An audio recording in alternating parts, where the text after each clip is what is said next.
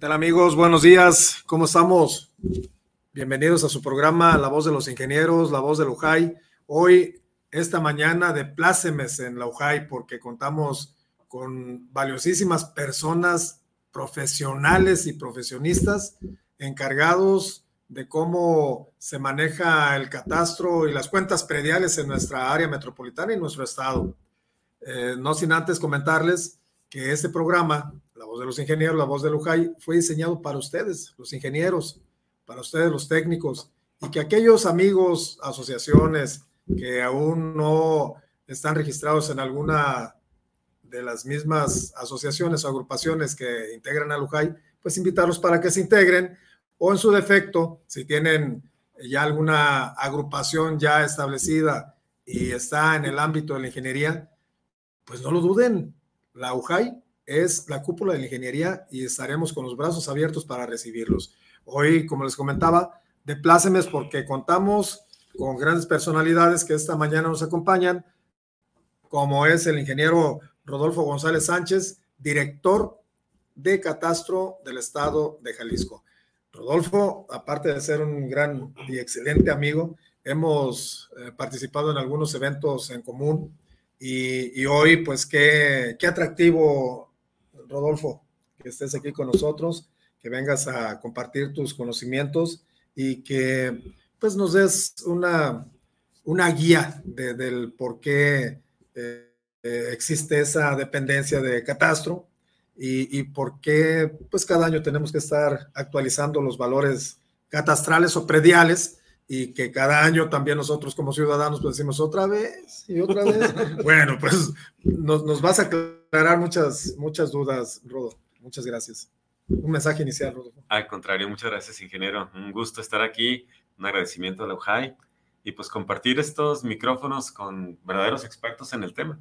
Entonces esperemos que sirva para que todos comprendamos un poquito más y aprendamos más. Muchísimas gracias, Rodolfo.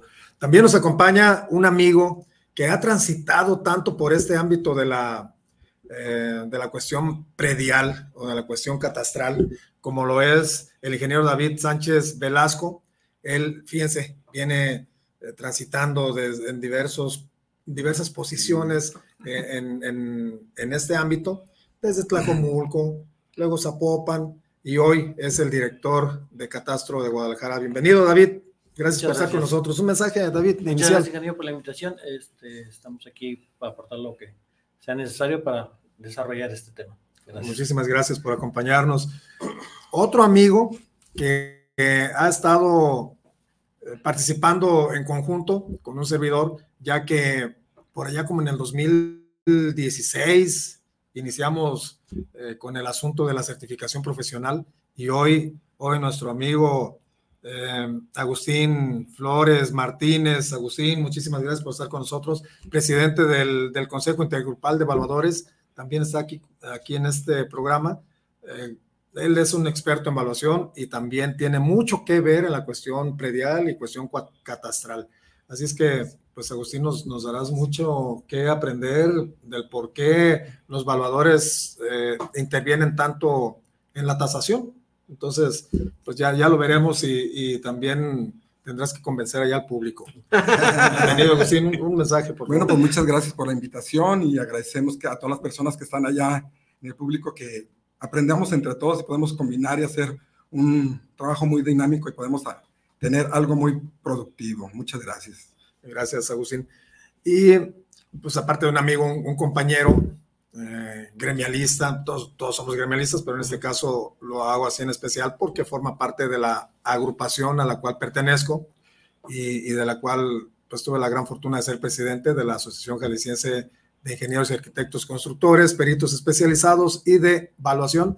Nuestro amigo, el ingeniero arquitecto Horacio Rivera Parrilla, quien él es el, el que coordina, es el coordinador de la comisión de evaluación de la GIAPEP ante el Consejo Intergrupal. Bienvenido, Horacio.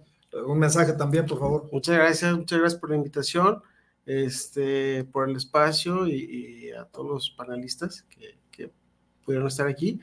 Y pues nada, eh, ahora sí que aprender y, a ver qué, de qué manera podemos aportar para, para el tema. Claro que sí, muchas gracias. Y voy a, voy a aprovechar también, con todo el respeto, pero tengo que compartir la liga a, a, todos nuestros oyentes que nos siguen. Nada más para que nos demos una idea, tenemos eh, alrededor de 1.700.000 escuchas.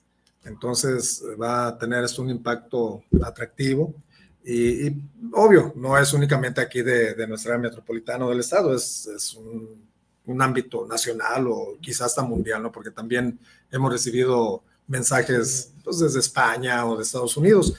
Pero eh, eh, lo que les voy a pedir es que la primera pregunta que, que, haré, me voy, nos haces favor de responderla ah, y mientras comparto la liga. No, no les afecta, no hay problema. No, no, no, Bien, entonces, Rodo, platícanos, ¿qué es catastro? Tu, tu dependencia, ¿qué, eh, ¿cuál es su función? ¿Qué, qué, qué realiza tu dependencia? ¿Qué, ¿Qué es catastro? Bueno, el catastro es un inventario y evaluación de inmuebles. O sea, la chamba catastral es la de llevar el, el registro de todos los predios que existen. Y no solo el registro, tiene que ser aparte un registro preciso y detallado. Entonces, en general, esa es la definición, digamos, del librito de catastro. Hablando ya de la dependencia del catastro estatal, existe desde hace muchos años el catastro estatal antes era el que administraba todo el registro catastral en el estado. A partir de 1994, cada municipio administra su propio catastro. Y pues las funciones que le quedan a nuestro catastro estatal básicamente son las de apoyar a los municipios, asesorarlos, capacitarlos y coordinarlos en todo aquel proyecto que pudiera ser común para todos, digamos. Eh, aprovechar los contactos con la federación, aprovechar los contactos con otras instituciones, como están aquí muy bien representadas, y todo en apoyo del catastro en la entidad. Eh, realmente el catastro se lleva municipalmente. Eh, cada, cada municipio podría eh, conveniar para que el Estado, el gobierno del Estado, se lo administrara, pero del 94 para acá han corrido solitos. Sí. Y muy bien. Oye, y, y por ejemplo, si se supone que Catastro del Estado eh, coordina o, o, sí, coordina a los municipios, sí. pero, pero el, la aplicación de, del, del, impuesto predial es municipal. Totalmente. Y, y, ahí entonces, ¿cómo sería la función o el enroque entre el Estado ah, y el municipio? Interesante pregunta. El, en el Estado, aparte de las funciones que hacemos de apoyo a todos los catastros municipales, tenemos el Consejo Técnico Catastral del Estado. Eh, ¿Qué hace este consejo? Bueno, en, en, el aspecto de predial participa porque cada municipio elabora su proyecto de tablas de valores. Ese proyecto es revisado por el Consejo Técnico Catastral del Estado. Uh -huh. Y una vez que el Consejo le emite opiniones técnicas, regresa para que cada municipio en su ayuntamiento lo que mete en una iniciativa y finalmente lo mande al Congreso. Entonces, para efectos del impuesto predial, digamos que nuestra participación es en la revisión de los valores que los municipios determinan. Y en este caso, por ejemplo, el tema que tenemos y que nos convoca es actualización del predial 2024. Ese consejo técnico es el que le autoriza a, los ayuntamientos el, el, que se aplique eh, la nueva cuota o tiene que que pasar por el cabildo o tiene que pasar por, por el Congreso del Estado? ¿Cómo, cómo sería? Eh, más o menos el, el procesito eh, empieza cada año. El municipio tiene que hacer estudios de mercado. La constitución lo que nos dice es que el predial se tiene que pagar con valores equiparables a los del mercado inmobiliario. Entonces, es una obligación constitucional. Por eso cada año el municipio tiene que hacer la chamba que la ley le dicta para actualizar los valores. Como los inmuebles no dejan de subir, y, de hecho el mercado inmobiliario, y aquí estoy rodeado de expertos en ese tema, ah, se ha comportado los últimos años mucho más arriba que la inflación. Mientras, por ejemplo, tenemos inflaciones de un 7%, eh, los inmuebles suben un 12%. Entonces, si hacemos estrictamente el trabajo que nos toca, eh, tendríamos que estar revisando cómo está el mercado inmobiliario y reflejando eso en las tablas. Entonces, bueno, empieza el catastro del Estado, hace los estudios, el Consejo Técnico de Catastro Municipal prepara el proyecto y una vez que lo prepara lo manda al Estado para revisión. El catastro estatal no tiene la facultad de, de aprobación, únicamente de revisión y emite un dictamen donde le dice a cada municipio, oye, eh, detecto que no estás haciendo lo que la ley te dice, tus valores no están conforme al mercado. Y algún otro detalle técnico que pudiéramos observar en metodologías de evaluación, en presentación y, facilidad de interpretación de tablas.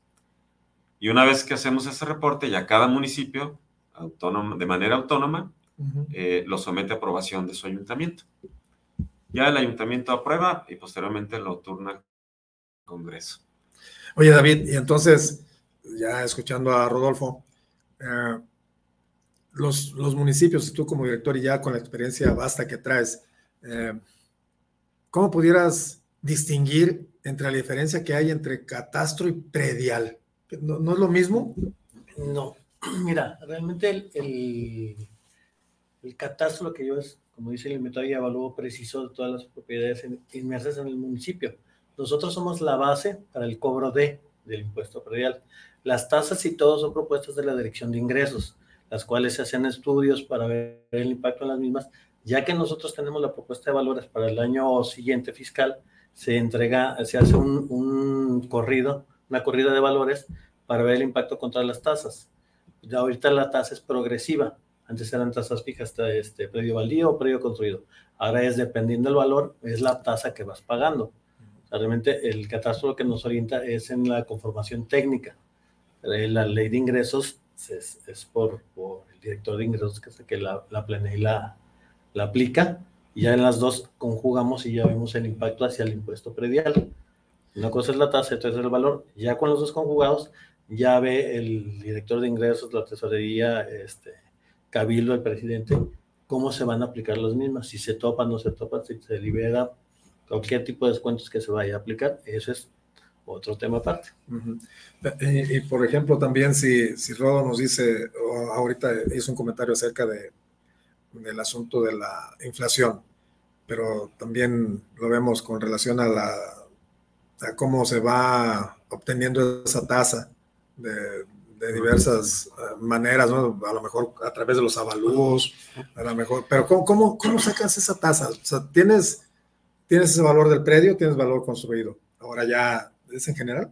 Sí, en general es por el valor, por el valor del predio. Ahorita ya no distinguimos si es baldío, si es construido, si es rústico, si es urbano. Ya no tiene distinción. Es como la tasa del ISR. ¿Vale? Tanto pagas tanto. Así. O sea, ya no, no distinguen nada. Antes sí era la punto .80 para baldío, para baldío, punto .23 para construido. Ahora ya no existe. O sea, ya, ya, ya, en el formato del pago del, del impuesto predial ya no va a aparecer eh, valor construido y valor. No, la definición de los dos sí, sí se manifiesta en el mismo, porque el contribuyente tiene hasta los dos primeros meses para inconformarse si cree que los valores este, puestos en su puesto predial están incorrectos. Sí nos ha pasado, como menciona Rodo, de que a veces, este, muy pocas veces se ha evaluado arriba del valor de comercial y es cuando las tablas tenemos que echar para atrás o sea, nosotros no podemos estar arriba de un valor comercial real. O sea, nuestras propuestas normalmente en los municipios tenemos varios factores que les quitamos, como es el de negociación, el de que pues yo viví toda la vida ahí, tengo un valor sentimental. Todo eso se quita y más o menos los, los valores catastrales tienen que oscilar entre el 70 y 80% del valor comercial, que esa es la base del impuesto predial. No, no, no estamos, sí estamos ligados, pero no determina el valor, este, los trabajos de valor, a qué tipo de tasa estás aplicado. Entonces, eh, eh, se los voy a comentar así, ¿no? Salió un reportaje por ahí que decía que se incrementaba el impuesto predial en algunos municipios al 3%, en algunos al 10%, y alguno, un solo municipio se hablaba que era estratosférico el incremento. El problema de ellos, y, es, y Rodo lo ha visto más, más de cerca, es que los municipios no actualizan sus, sus tablas a los valores reales. O sea, ese es el problema. El municipio que lo habrá hecho, pues de haberle aumentado 2, 3, 7%, 10% de la inflación, lo que gustes, se fue a 43%. O sea, es que tienen un rezago, un rezago impresionante y eso es lo que los, los trae atrás. La base de, de, la recaudación municipal es que los valores estén actualizados. O sea, una cosa es de que nosotros determinemos el valor y ya luego verán la forma de aplicar la tasa y la contención de la misma. Son dos caminos distintos, pero no lo entienden este, casi siempre. O sea, siempre se tiene que liberar, el valor catastral tiene que estar lo más apegado a la realidad. Pues el ciudadano de a pie, como puedo ser yo, yo no lo entiendo. Eh, mira, el, el valor eh, real de tu propiedad, o sea, todos, todos aportamos al, al perdial para la, el manejo del municipio, seguridad, alumbrado, basura, lo que uses, todos los servicios que brinda el municipio es de donde se hace recursos para. Pero si nosotros estamos pagando mal, el, si está mal cuantificado el valor de nuestra propiedad, pues no estamos aportando dependiendo del valor de la misma. Todo va en relación a eso.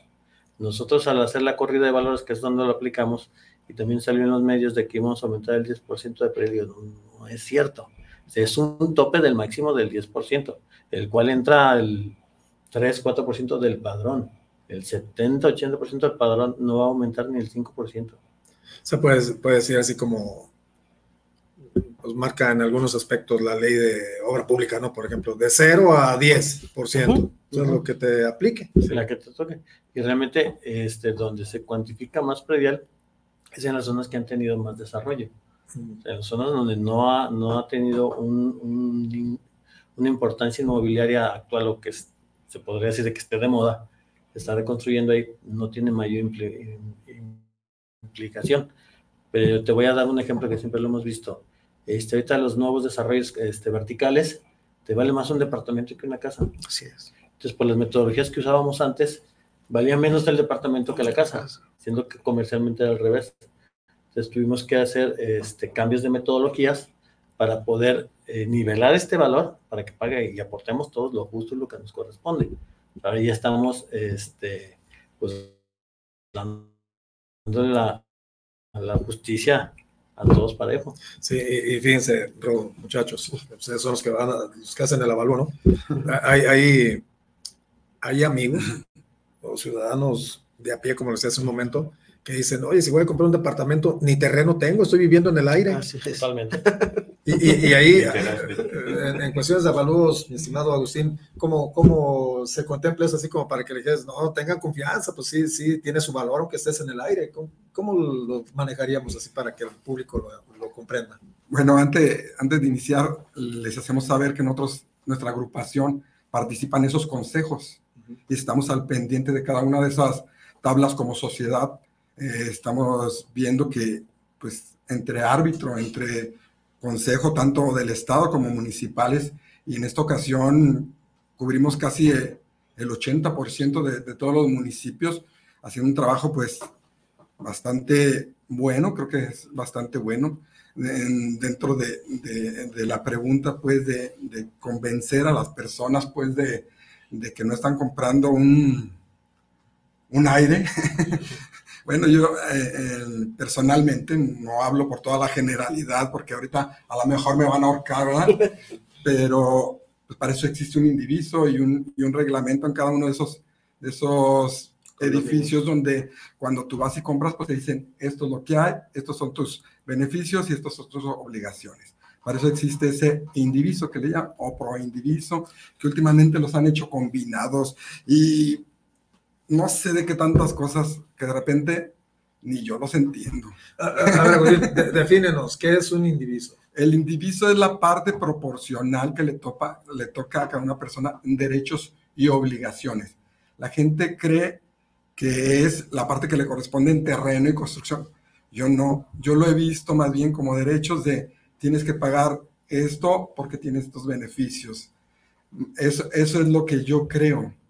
Eh, quizá de haber algo, muy, formal en cada uno de los reglamentos de las personas cuando son combinados, mixtos y todas las cosas, tienen diferentes eh, formalidades de ese pro indiviso.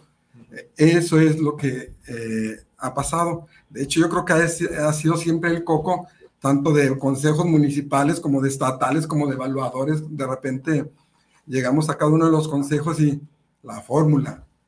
Y pues ya de repente, pues lo más práctico, y creo que lo, lo que han comentado aquí los dos directores, es eh, llegar al valor comercial constitucional, porque así lo dice la Constitución, no, no lo inventamos, ni lo sacamos, ni inventamos el libro negro.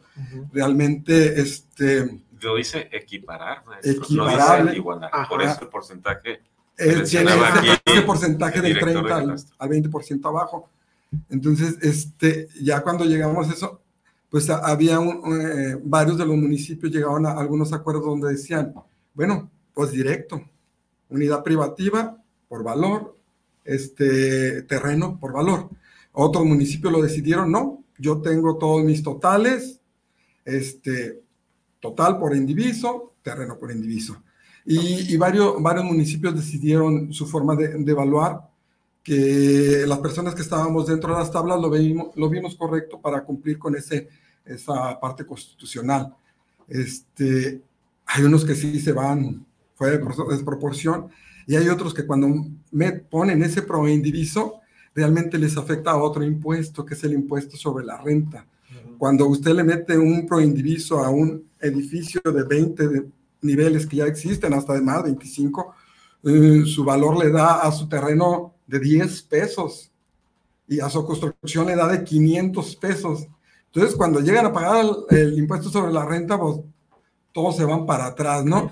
Entonces, mm, este, por eso en algunos municipios se decidió, pues, eh, parte proporcional de lo que tienes de terreno directo, parte proporcional que tienes de construcción directo, lo que es área privativas.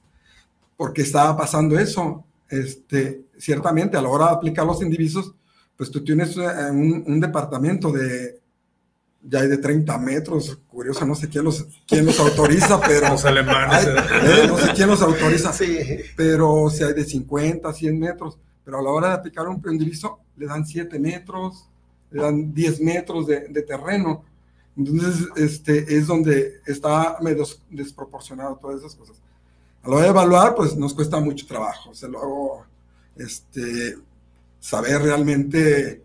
Eh, mm, curiosamente, pues ya hay reglas más concretas, como dijo el ingeniero David, donde pues ya existen unas tablas, ya dice la forma de evaluar, cómo hacerlo. Entonces ya nos da más certidumbre, ¿no? Donde dices, bueno, pues aquí dice más por más, pues no hay, no hay vuelta de hoja. O sea, dos más dos son cuatro, y ya le pones tu cuatro.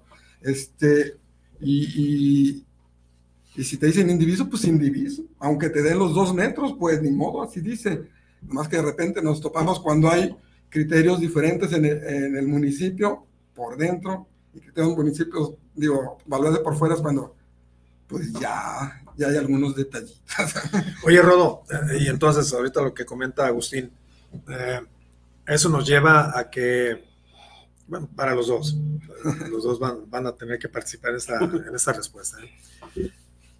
si ya nos dice cómo a través de una cuestión ya formateada, ya, ya legal, por ciertos lineamientos, sí se, sí se toma en consideración todo lo que comenta Agustín para hacer el cálculo del valor de un inmueble, o sea, por parte de la autoridad. Sí, sí, por ejemplo, esos estudios de mercado pues, los hace el municipio y, Guadalajara es de los municipios que los hacen más completos. Eh, la ley dice que para establecer un valor unitario se tomen en cuenta una serie de factores como lo que le da valor al inmueble, la infraestructura urbana existente, cercanía con eh, centros comerciales o unidades de abasto que le den valor, eh, mm, la, el, a cómo está el precio de mercado, lo que le llamamos como la, la apetencia de compra que tienen ciertas zonas sobre otras. Eh, todos esos factores influyen. La manera en la que se calculan, por eso participan consejos técnicos, porque eh, son consejos colegiados multidisciplinarios donde, como bien dice aquí mi amigo Agustín, participa la sociedad eh, civil organizada a través de especialistas. Y los principales pues, son los peritos evaluadores. Entonces, todo eso se pone en conjunto. Eh, hay más factores, por ejemplo, hacia fines del año el Consejo Intergrupal de Evaluadores nos pasa a nosotros, Catastro del Estado, lo que le llaman paramétricos, en base a sus conocimientos, en base a publicaciones a nivel nacional, cuáles son los costos para la construcción, por ejemplo. Eh, todo eso nos sirve a nosotros para poder determinar el valor mínimo que recomendamos cada año a los municipios, que ya si tienen un estudio o quieren complementarlo, sea el mínimo que reflejen en su tabla de valores. Y, aquí, en algo que comentabas, Fernando, de, que el ciudadano a veces no conoce, eh, la regla normal que nos dice la ley de Hacienda Municipal es que cada ciudadano debe de determinar su propio valor. Es curioso. La base del predial debería ser determinada por nosotros ciudadanos. Si nosotros ciudadanos en el mes de enero y febrero no le presentamos a la autoridad un avalúo, claro, tampoco no puede ser una cartita donde yo diga, pues yo le estimo que para mí mi casa vale tanto. Un avalúo en un formato establecido que siga el método establecido. Eh, ya el tesorero municipal o tesorera le dice a Catastro, oye, el ciudadano no me declaró el valor, tú dame un valor catastral para que se convierta en fiscal y sobre ese valor pagar el predial. Y entonces, eh, por ejemplo, ya ahí en ese, en, siguiendo esos lineamientos, ustedes ya se basan en los mapas, mapas catastrales o planos cartográficos. En los tablos de valores, sí, ya con el estudio realizado, este, impactamos en el mismo como mencionaba Agustín del indiviso, si tú agarras, si vives en un departamento y le aplicas el indiviso, realmente te da Menor. el 10% de lo que tienes en, construcción. El indiviso se calcula realmente por el área aplicable a tu área de vivienda, a tu área de desplante, no el terreno. Si se cae la, si tú tienes un departamento de 70 metros, se cae la torre, Dios quiera no, te tocan 6, 7 metros de piso. Ah, realmente el indiviso va en relación a la construcción y las áreas comunes de uso general o uso privativo.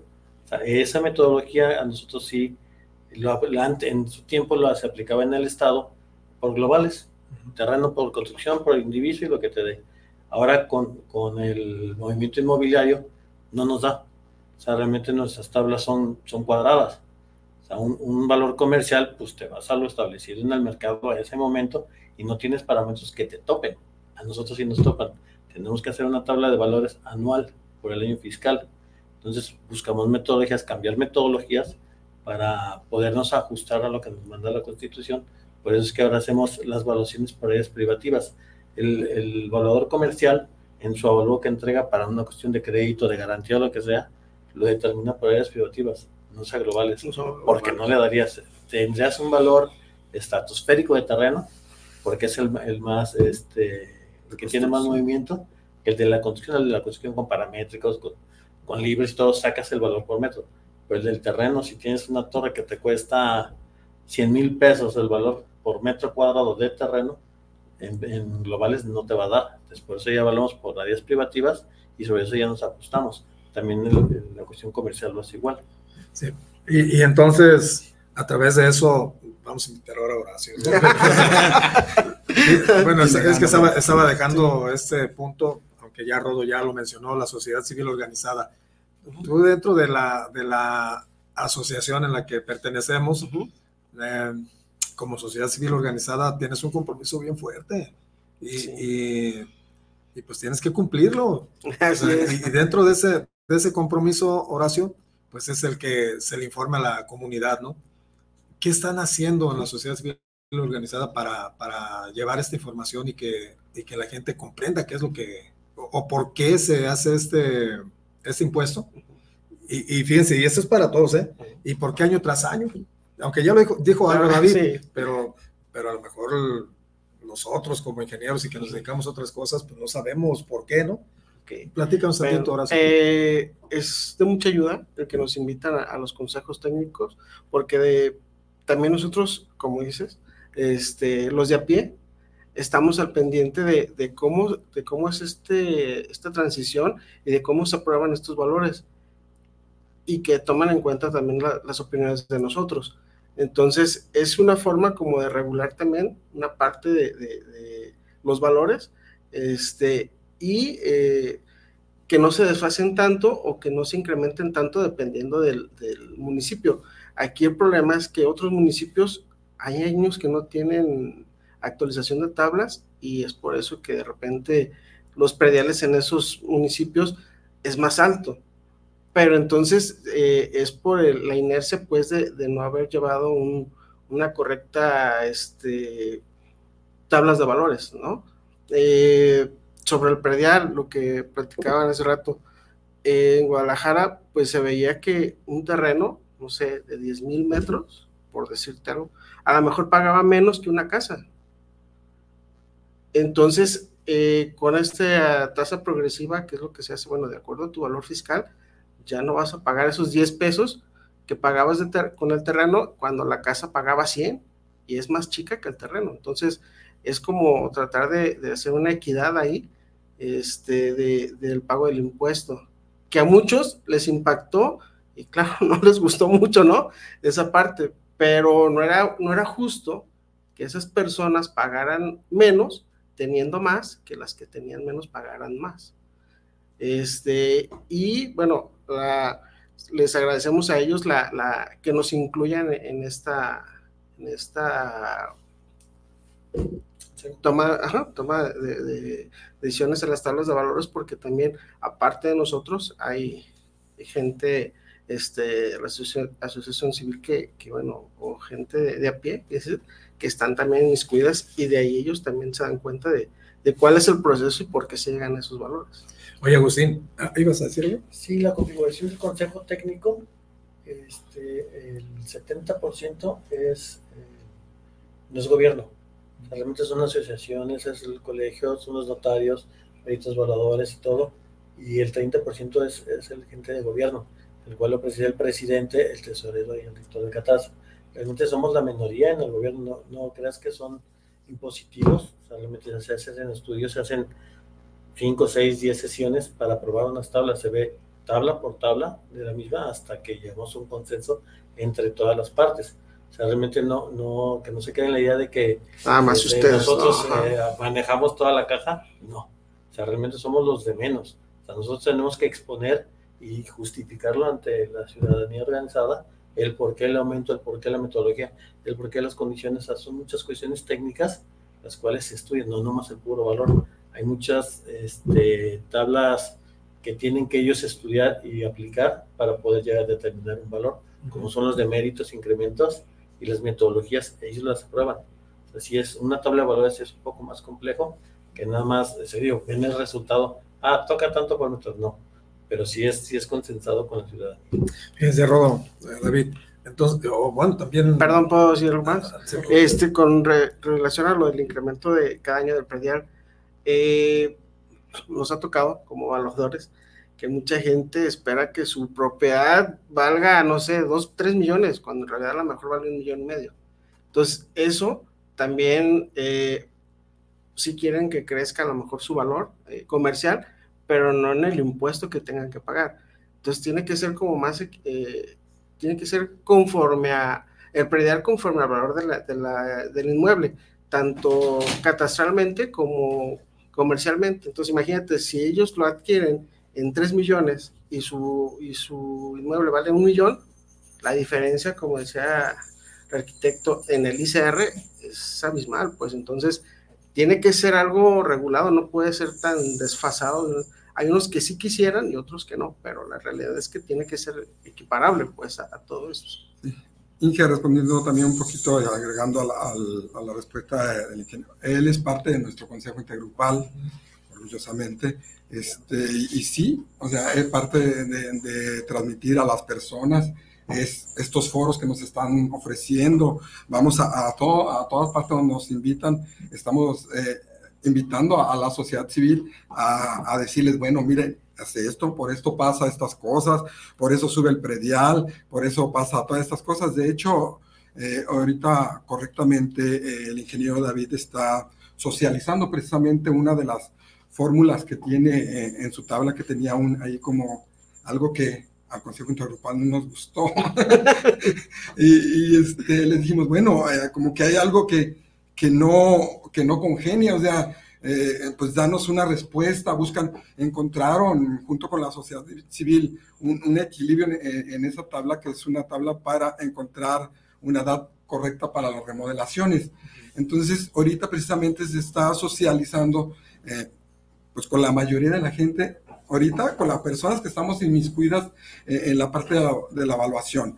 Pero pues eh, yo creo que también la sociedad civil tiene una obligación de, bueno, pues ¿por qué subió? Pues ven, yo te explico, ¿no? O yo creo que más de alguno de los ayuntamientos tienen un personal que te puede explicar muy amablemente ven, mira, sube por esto y por esto por esto. Yo, me, yo he visto que si una persona ahí en informes donde les dicen, pero de repente, este, pues nomás gritamos eh, y hay un, hay, como dice el ingeniero David, pues hay una, un trabajo de, de, de cuatro, cinco, diez, o a veces acá en el estado nos echamos hasta 20, porque de repente ya llega una persona que con su tabla y este, y hay gente que de repente quiere desacreditar todo ese trabajo de un montón de gente que, que ya trabajó, que ya le echó ganas, que ya hubo un consenso de gente preparada, eh, un estudio bien elaborado. De repente eh, hay personas que se atreven a emitir un,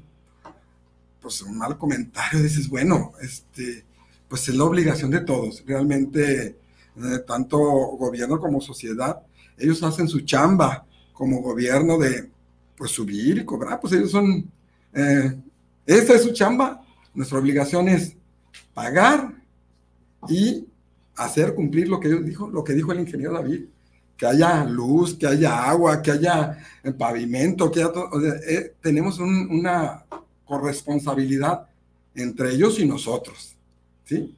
Y, bueno, creo que nosotros como intergrupal aquí, como con, con los ingenieros, pues es nuestra obligación civil también estarles informando.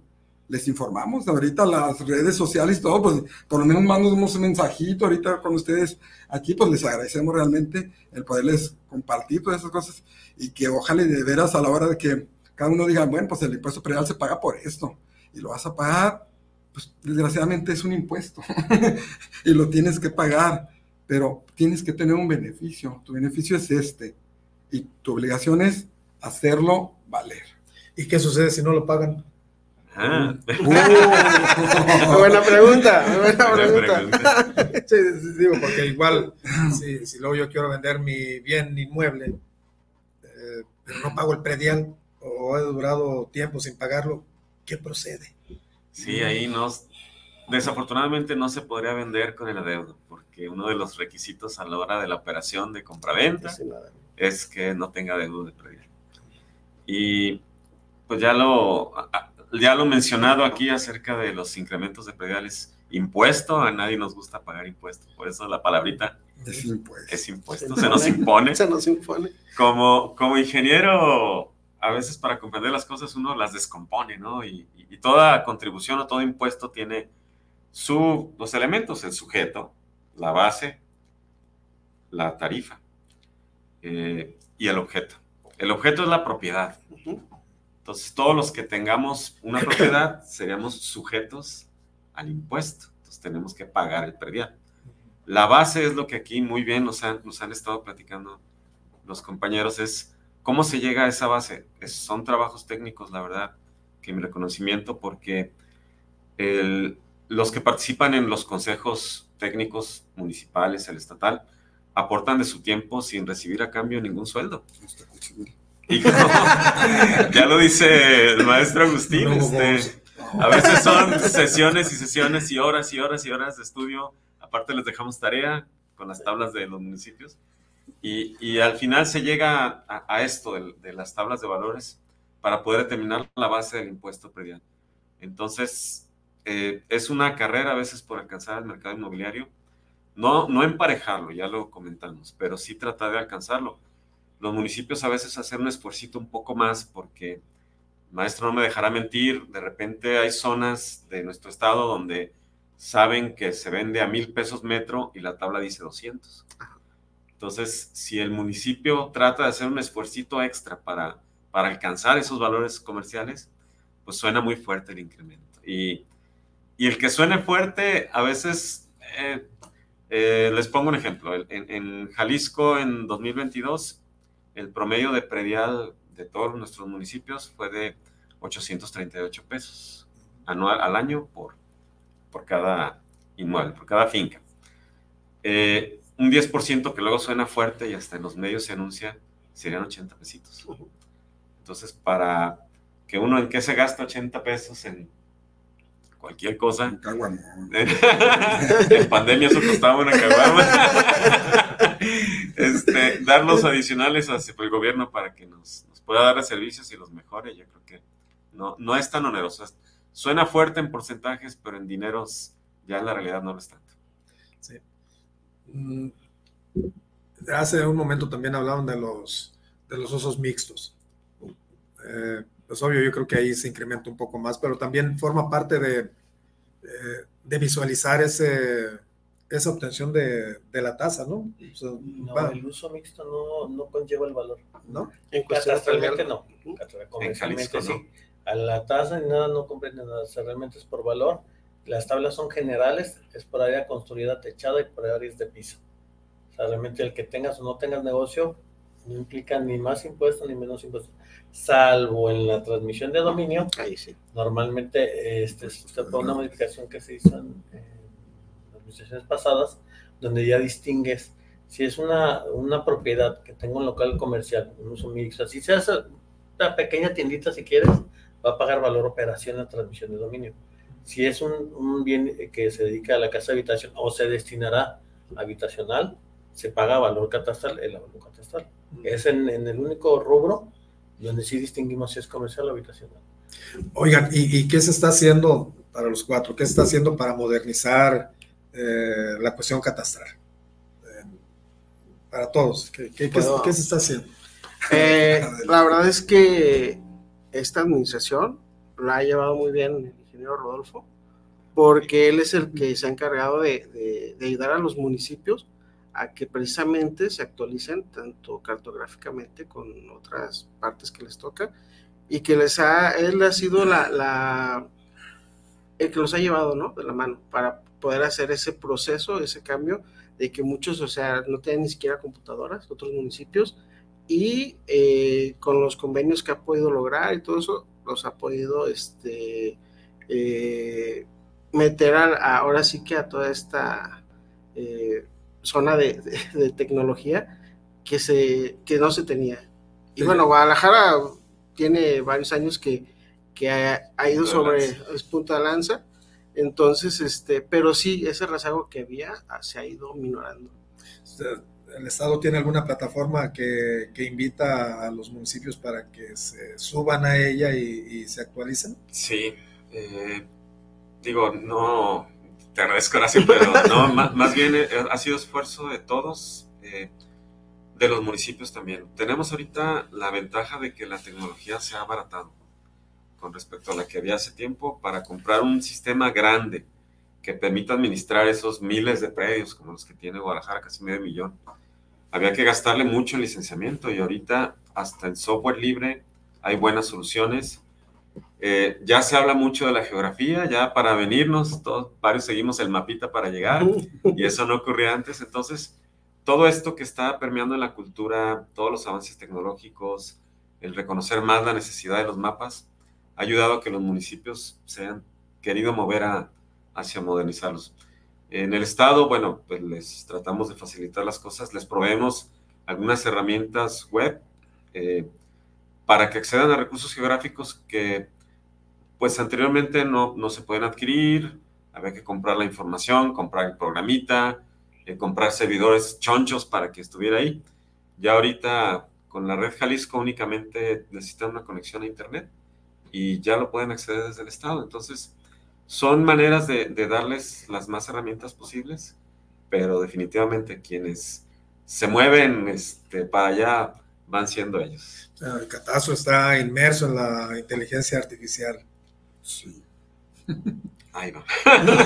No, te lo comento porque desde hace tiempo, ahí en el colegio de ingenieros, nos llevaron a presentar casi, casi como bebé recién nacido el, el visor urbano eh, de Guadalajara. ¿Entra ahí Catastro Municipal de Guadalajara en visor? El catastro municipal de Guadalajara es el que da la información para el visor. Ah, mira, Ah, sí. Nada más somos nosotros, la información que usted ve ahí es información que nosotros día a día este, actualizamos. Y ahorita estamos en un programa de cambio de sistemas. Este, en uno de esos se va a actualizar toda la información que ven ustedes en el visor y se les va a dar más herramientas como ingenieros y el sistema de nosotros que tenía más de 20 años este, de antigüedad. Entonces ya la, las- la modernidad ya nos comió. Y como comentaba el ingeniero Rodolfo, una de, la- de las bases de la licitación es que fuera en software libre, que no se pagara el licenciamiento y aparte nos tienen que entregar el código fuente del sistema. O sea, realmente cuando ya terminemos de hacer la migración y el cambio de sistemas, nosotros somos dueños hasta de los códigos. Sí, puedo pagar nada al proveedor para que vuelva a ir conmigo porque eso lo hace muy caro para los municipios pequeños. O sea, hay catastros, por dichos del ingeniero, que tiene una persona, entonces con una persona no puedes administrar el catastro ni lo puedes hacer. De las herramientas que les ha brindado este, el Estado como tal a municipios pequeños, este, les da un poquito de aire para que puedan actualizarlo pues, en la medida que realmente pues, les falta mucho camino que recorrer para tener un catastro actualizado y el cual les genere ingreso este, importante para, para el mismo desarrollo de ellos. Fíjate que no me cansaré de decir que oye, no soy, como algunos han dicho, no, no soy el vocero del gobierno, pero hay que, hay que reconocerle al gobierno que está haciendo eh, acciones buenas, en este caso muy lejos de la cuestión de la infraestructura, bueno, pues la tecnología, ¿no? O sea, con su, este, la, le dicen CDD, la ciudad, CCD más bien es la ciudad creativa digital, que, que ahí va y que se retoma el tema. Que, que hay una universidad, la UTJ, que la está trabajando y, y creo que eh, para bien. A pesar de eso, sin menospreciar, nos ha tocado visitar municipios que le llamamos chiquitos, pero para mí son muy grandes, porque ciertamente hay una sola persona y con una agilidad y hace un trabajo excelente. O sea, tiene la capacidad de, de sin una computadora, tener todo bien organizado con su tarjeta base y no sé qué tanto, y ahí tienen todo perfectamente bien ordenado. Eh, a lo mejor no les ha llegado esa tecnología, no ha llegado esa parte, pero tienen todo excelentemente ordenado. Mis felicitaciones para ellos. ¿eh? Oye, Rodo, eh, y entonces también, eh, lejos también de la tecnología, estás eh, como coordinador de, en el Estado, estás viendo también la capacitación para, para todos los responsables de, de los catastros municipales. Les Sí. lleva la capacitación. Sí, es nuestra tarea de todo el año. Este año, pues hemos hecho unos 12 cursos de capacitación general a los catastros municipales. Nada menos en esta semana tuvimos un par de cursos muy interesantes porque eh, ya no, no quisimos impartirlo nosotros como tradicionalmente lo hacíamos. Un curso de elementos jurídicos para las transmisiones patrimoniales. Pedimos el apoyo de un notario y el notario amablemente nos dio todas las explicaciones de, de esos fundamentos. Eh, con la participación del Colegio de Notarios, enseguida dimos uno de elementos técnicos para la- los avalúos. Y ahí eh, un perito evaluador con maestría en evaluación también, eh, que preside una de las agrupaciones que participan aquí con, con Agustín, amablemente también nos ayudó con la explicación. Eh, aparte de que mm, sirve porque se adquiere más conocimiento, se provoca esa unificación de criterios, porque los enfocamos hacia, yo como perito evaluador llevo mi avalúo a que me lo apruebe el catastro municipal, eh, cuáles son las principales dificultades que tengo. Y, y el hecho de que, por ejemplo, haya catastros donde solo está una persona y esa persona tendría que ser experto en todo, pues se va poco a poco ampliando su capacidad técnica y jurídica, porque esto es el catastro, o sea, es mucho aspecto técnico y mucho aspecto jurídico mezclado, eh, para ir haciendo un mejor trabajo, pues en beneficio de la ciudadanía. es, es vital que ustedes como sociedad civil organizada eh, continuemos con las tertulias, Agustín. Eh, esas, esas tertulias, quieras que no, llevan algo de información. Y, y, y, el hecho de que, pues igual lo podemos compartir hasta en este medio para que tenga más alcance y que toda esa información pues llegue a, a quien tenga que llegar, ¿no? Porque sí, sí necesitamos de, de mucho conocimiento. Bueno, fue una, una súper gran idea del ingeniero Rafa Aceves. Él fue el iniciador pues, de, de esa parte de las tertulias y creo que sí ha sido una herramienta para, no a nivel mm, municipal ni estado, hemos tenido participaciones de Colombia, de, de Venezuela, de España. Entonces, e, esta parte de la tecnología nos ha dado mucha, pues muchas, muchas herramientas para poder estar intercambiando esas formas de evaluar de otras partes y, intercambiando mm, formas de, de, hacer cosas. Es una cosa muy interesante. Yo creo que por, no se pueden acabar, realmente no se pueden acabar.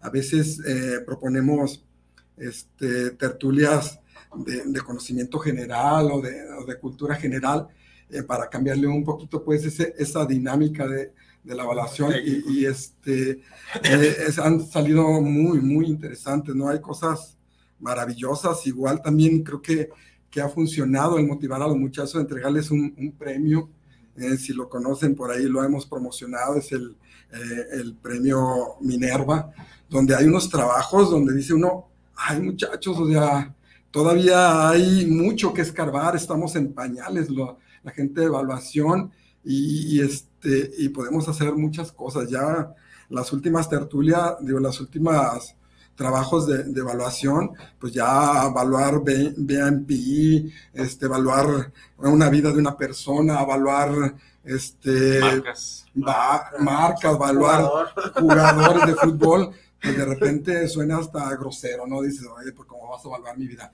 Más sin embargo, eh, estamos inmiscuidos de todo eso y mmm, por, por mí que no terminen, o sea, son una parte divertida donde nos juntamos los amigos, nos echamos una bebida, platicamos, intercambiamos muy buenas, muy buenas cosas. Y eso es padre, ¿no? Saber pues, los mecanismos o las metodologías para, para conocer cómo vas a evaluar pues, mi integridad física, ¿no? O los jugadores, o cómo, o cómo varias artistas se dice a mí, se escucha ahí en los programas de revista que, que hasta aseguran sus piernas, ¿no? Sí. Entonces, pues habría que ver, a ver, cómo se lleva a cabo eso, Agustín. Tendrás que invitarme. Claro que sí, con gusto. Todo, yo creo que todos están invitados. es un foro abierto. El eslogan de, del Consejo Intergrupal es sumar. Y entre más sumemos mejor. Ahorita somos 14 asociaciones. Este, hay dos, dos este, solicitudes, dos solicitudes de, de dos, dos, nuevas asociaciones que se están analizando. Pues realmente no, con todo respeto, yo creo que todos somos este, pues socialmente responsables, pero pues debe de haber un comité donde se debe revisar que efectivamente tengan ganas de trabajar, porque ahí vamos a trabajar. No se crean que sacan ahí los, los que ir a chambear. Sí. Y, y, aparte, yo creo que una de las cosas que nosotros hemos tenido como JAI para que ingresen las agrupaciones, pues es analizarles la solvencia gremial. Por ejemplo, para nosotros es importante la solvencia gremial. Yo creo que para ustedes sería pues algo de ético, ¿no? Por las, lo que manejan pues las, las evaluaciones. Un último mensaje, Horacio. ¿Qué, qué hacemos? Dinos. ¿Qué hacemos? Bueno, vamos. pues miren, yo eh, estoy muy contento por la charla que se da el día de hoy, eh, con todos los expertos que, que, nos pudieron acompañar. Les agradezco su, su participación. Y pues bueno, estamos a la orden para cualquier duda o comentario respecto a evaluación, catastro, todo todos estos temas. Este, y pues agradecer el espacio también. ¿Dónde se ubican? Nosotros estamos eh, como a dos cuadras de la Minerva, como unas cuatro cuadras de la Minerva. Ay, no recuerdo bien la calle. Abraham Lincoln, Pero, número 9C. Ese. Esa esquina que me de Vallarta. Ahí está la Capem. Ahí, está la Ahí los esperamos. Eh, David, eh, yo soy un ciudadano de Guadalajara. Quiero estar convencido. Bueno, soy convencido y, y, yo creo que soy un ciudadano cumplido y voy y pago mi impuesto predial.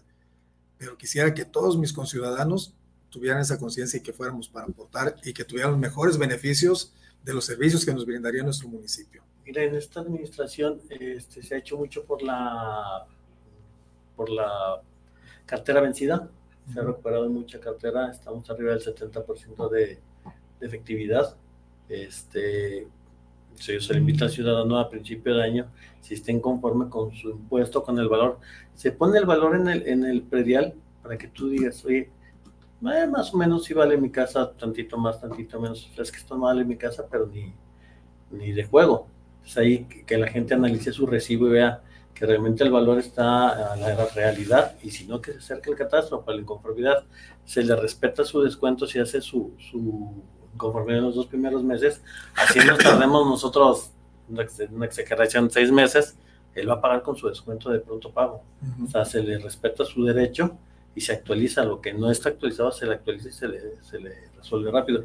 Ahorita estamos tratando de que no sea más de dos semanas, porque en conformidad ciudadana dos, tres semanas, para que no pararles este, cualquier trámite que tengan y realmente estar eh, a la realidad en su valor, que es lo que determina el impuesto. Si existiera alguna algún deseo de algún ciudadano ir con ustedes, ¿a dónde puede asistir? Estamos a través de la Central Vieja, en la unidad este, administrativa Reforma. Unidad administrativa Reforma, exactamente. Sobre Los la, Ángeles. En Central Vieja. Central Vieja. Este, pueden ir a cualquier hora, de 8 de la mañana a 4 de la tarde, este, y se les atiende con mucho gusto. Muchas gracias, David. Rodo, pues muchísimas gracias por habernos acompañado. Creo que el mensaje que nos das ahorita para hacer el cierre del programa va a ser eh, impactante, pues por cuestiones de, de que comprendan la necesidad que tenemos de contar con esa eh, metodología de, de, control para la cuestión catastral o predial y quién mejor que tú para cerrar con ese programa. Adelante. Pues, muchas gracias por la invitación, Horacio, Horacio por, también por, por la coordinación que nos realizó para, para, para estar aquí, además es compañero excelente de la, de la Hacienda Pública. Pues en cuanto al impuesto predial, ya más o menos tratamos de, de revisar así a grandes rasgos cómo se llega a la determinación. Eh, es realmente muy necesario para los municipios. Los municipios, por lo que podemos ver ahorita, tienen dificultades económicas eh, y estas dificultades pues vienen dadas por, la, por un descenso en participaciones federales. Eh, los municipios en general en el país dependen en un más o menos 75% del dinero que les llega de la federación y un 25% de ingresos propios. Jalisco es diferente, Jalisco tiene promedio un 35% de ingresos propios. Entonces, de esos ingresos propios todavía el mayor es el predial, el más importante. Eh, este, este impuesto ayuda mucho en verdad al, al, al municipio, a la administración municipal. Entonces, eh, como bien nos dijo David, eh, como ciudadano para cumplir con la obligación, si tengo cualquier detalle con el valor que me, que me proponen, acercarme a la aclaración, pero en general, pues la invitación, pues a pagar. O sea, híjole, sí, sí sabemos que fuerte. sube cada año, pero la constitución no lo dice, que hay sí. que ir alcanzando valores comerciales y están muy caros los inmuebles aquí en zona metropolitana de Guadalajara. Entonces, ahí, ahí vamos, pues la invitación y estamos también a la orden. Muchísimas tema. gracias, Horacio, Agustín. Eh, David, Rodo, por habernos acompañado esta mañana. Amigos, les deseo que tengan un buen fin de semana. Recuerden que ese es su programa, La Voz de los Ingenieros, La Voz de Lujay. Nos vemos el próximo sábado. Hasta luego.